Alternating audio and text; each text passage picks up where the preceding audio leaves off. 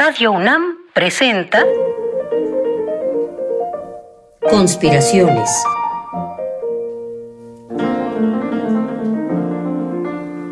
Bitácora de un admirador de Balzac. Por Otto Cázares.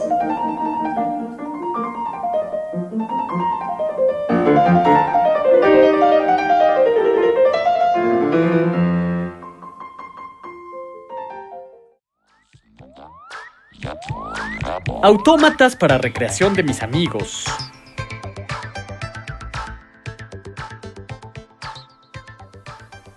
Muy buenas tardes, conspiradores de profesión, a quienes saludo con deseos de abundancia y de amplitud. En alguna carta enviada a un amigo, el escritor fantástico del siglo XIX, E.T.A. Hoffman, confesaba su deseo de construir autómatas para recreación de sus amigos. En esta conspiración buscaremos hacer realidad, por lo menos radiofónicamente, el deseo de Hoffman. Sí, oyó usted bien, autómatas.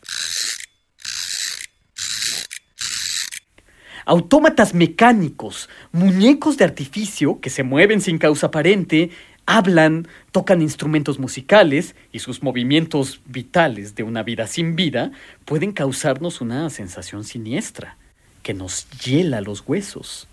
Pero antes caminaremos por el margen de la historia para encontrar estas escalofriantes creaciones aquí y allá. En el ámbito del mito, hay un personaje bastante célebre que es Dédalo. Dédalo era un maestro muy solvente en artificios e ingenios. Probablemente su empresa más conocida sea aquella que cuenta cómo Dédalo adaptó a los hombros de su hijo, que era Ícaro, un mecanismo de alas y le dio instrucciones de cómo utilizar con destreza el artefacto. Pero resulta que el maestro en ingenios, que era Dédalo, creó una máquina fatal, porque Ícaro, tan pronto como comenzó a gozar del vuelo, cruzando los aires de medio a medio, se vio atraído por un deseo inmenso de cielo. Ícaro se elevó tanto con sus alas mecánicas que a la proximidad del sol comienzan a reblandecerse las junturas del artificio que eran de cera. La máquina para volar se desbarata en la cúspide del cielo. ¡Pobre Ícaro! ¡Ícaro! ¡Ícaro! Dédalo no solamente fue el inventor de las alas fatídicas de Ícaro, también era constructor de muñecos móviles, simpáticos autómatas para entretenimiento de los hijos del rey Minos. De modo que hay que imaginarnos al ingenioso Dédalo en un taller lleno de instrumentos, lleno de títeres, de brazos, de piernas, de torsos de todas las complexiones, torsos flacos o enclenques, torsos rollizos para autómatas gordinflones, mil cabezas distintas, con grandes cachetes, con rubor, sin rubor, con pecas, sin pecas, con lunares en la frente, con narices gigantescas. En un frasco, imagino, hay ojos de todos los colores. Hay una caja con orejas de todos tipos. Pueden tener los autómatas de Dédalo entre los brazos tambores, flautas, liras, panderos, órganos hidráulicos, etc. Hay también en este taller que estamos imaginando ingenios que imitan a los animales, primates que chillan, pequeños mecanismos de abejas que zumban, patos que graznan, serpientes que silban, palomas que gorjean, y uno no puede más que preguntarse, ¿de dónde exhalan el aliento estas maquinitas? En fin, todo un repertorio de posibilidades, como puede verse, para un constructor de autómatas. Resulta ser que, debido a la celebridad de Dédalo para confeccionar estos muñecos, una tarde es visitado por Pasífae, que era la legítima esposa del rey Minos en la ciudad de Creta. Pasífae se había enamorado de un toro blanco en medio de un sacrificio a Poseidón, y por amor lo había liberado. La pasión por el toro que siente Pasífae no solamente es adúltera, sino zoofílica. Pasífae, en su frenesí amoroso por el toro, recurre al inventor. Desea unirse en cópula amorosa con el toro blanco de Poseidón, pero su forma humana es un impedimento. Ordena entonces a Dédalo que utilice toda su audacia para construir una vaca de madera eh, para engañar al toro que esté hueca en su interior, pero con espacio suficiente para que Pasífae se introdujera, y con una oquedad para que el toro, engañado por la apariencia de la vaca, la montara. Dédalo construye para Pasífae una vaca de madera con ruedas en lugar de pezuñas.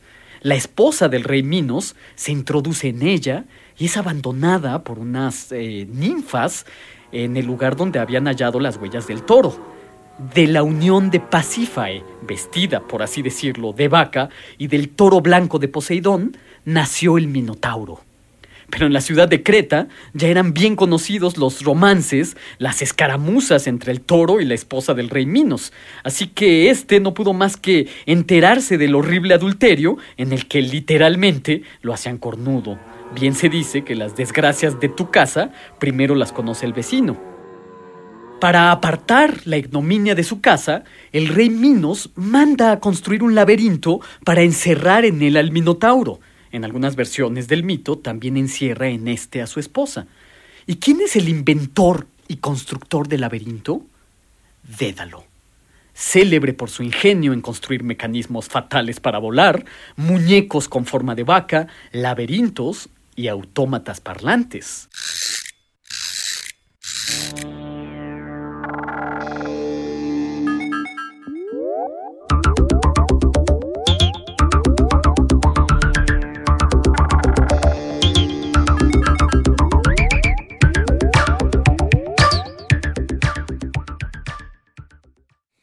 Entre los seres humanos el único muñeco con corazón. Memorias de un muñeco berlinés para niños de 5 a 10 años y para sus madres. Alemania, 1852. Del libro de los pasajes de Walter Benjamin. Probablemente el oficio de construir autómatas o muñecos parlantes sea tan antiguo como el mito de Dédalo, el poeta griego del siglo VI, antes de nuestra era, de nombre Píndaro, escribió acerca de unas estatuas vivientes que vio en la isla de Rodas.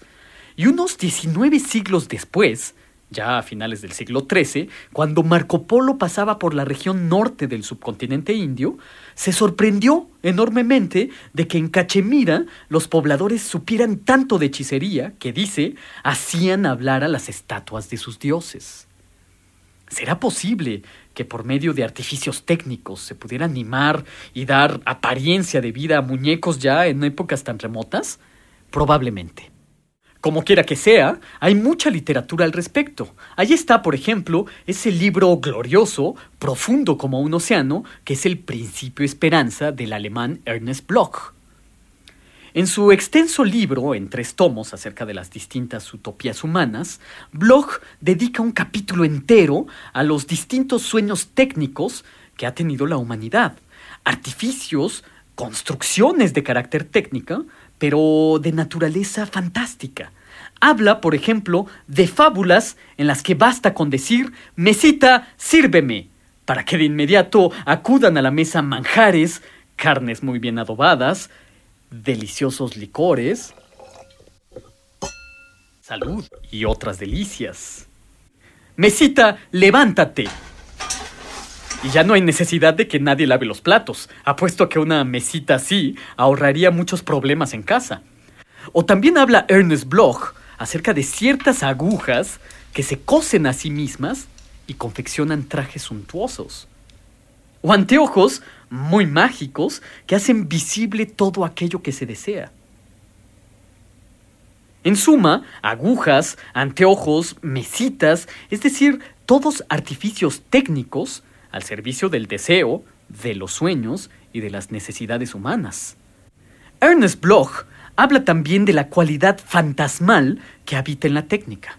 No solamente es algo tétrica y misteriosa la idea de una aguja que puede tejerse a sí misma, sino Bloch habla de la cualidad tétrica del reloj. Bien visto, dice Ernest Bloch, el reloj es un ser extraño, hecho de engranajes diminutos y que parece poseer vida propia.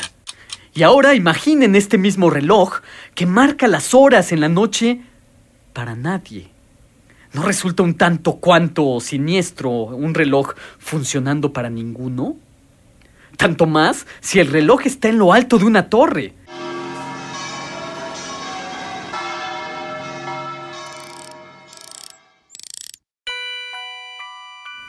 ¿No resulta de hecho un poco perturbador asomarse a un complejo y diminuto mecanismo de relojería en movimiento? ¿No es como asomarse a un abismo misterioso articulado de engranajes microscópicos? Y para abonar un poco a las sensaciones siniestras, ¿no es perturbador pensar que este dispositivo maquínico pueda darse cuerda a sí mismo? ¿Qué miras con esos ojos ¿Qué que miras no con ven? esos ¿Qué ojos miras que no con ven? esos ¿Qué miras que con no esos ven? ojos ¿Qué que miras no con esos ¿Qué ojos que miras no con ven? esos ¿Qué ojos miras que con no esos ojos ¿Qué que no miras con esos ¿Qué ojos que no con ven? esos ¿Qué ojos miras que con no esos ojos ¿Qué que no miras con esos ¿Qué ojos que no con ven? esos ¿Qué ojos miras que con no esos ojos ¿Qué que miras no con esos ¿Qué ojos que miras no con ven? esos ¿Qué ojos miras que con no esos ojos ¿Qué que no miras con esos ¿Qué ojos que miras no con ven? esos ¿Qué ojos miras que con no esos ojos ¿Qué que no miras con esos ¿Qué ojos que miras no con ven? esos ¿Qué ojos miras que con no esos ojos ¿Qué que no miras con esos ¿Qué ojos que no con esos ojos que no ven? En el siglo XVI recorría las ciudades alemanas una célebre estrella bastante particular. Era un autómata con apariencia de turco, de tamaño natural, con un gran turbante en la cabeza, un gran bigote, eh, cejas espesas y oscuras, largas pestañas. Sus vestimentas estaban bellamente ornamentadas. Dejaban abierta en las vestimentas una ventanita para poder asomarse al abismo de tuercas y de complejos engranajes. El muñeco turco, apenas llegaba a una ciudad, generalmente se disponía en el centro de una amplia estancia, y su dueño, un empresario, se colocaba en el umbral de la puerta para recibir a los curiosos, a una cierta distancia del autómata, para no despertar suspicacias de que pudiera tratarse de un ventrílocuo o algo por el estilo.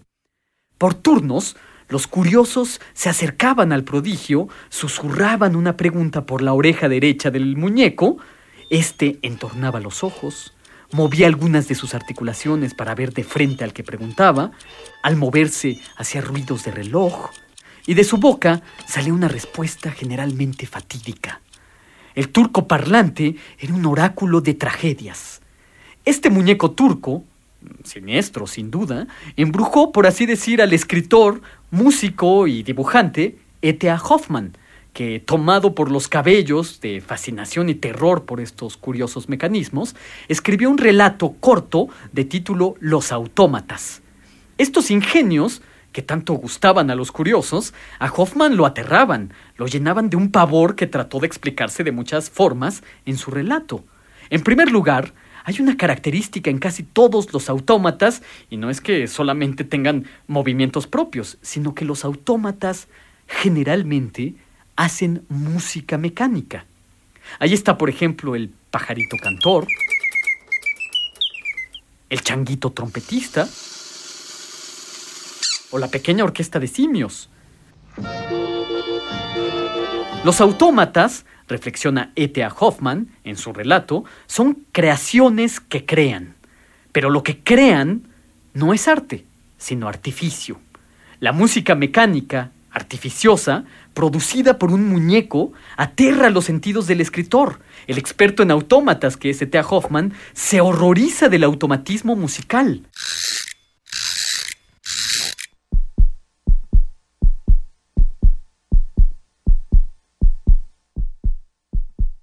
Un muñeco sin alma produce música, y el instante en que el muñeco toca su instrumento, produce nihilismo, es decir, hace dudar del espíritu.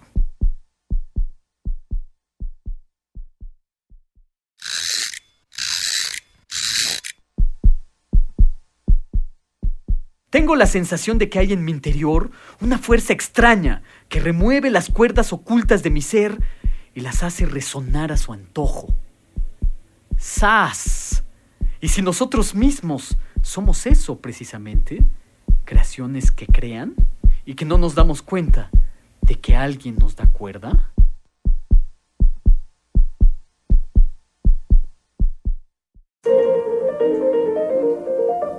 Conspiraciones.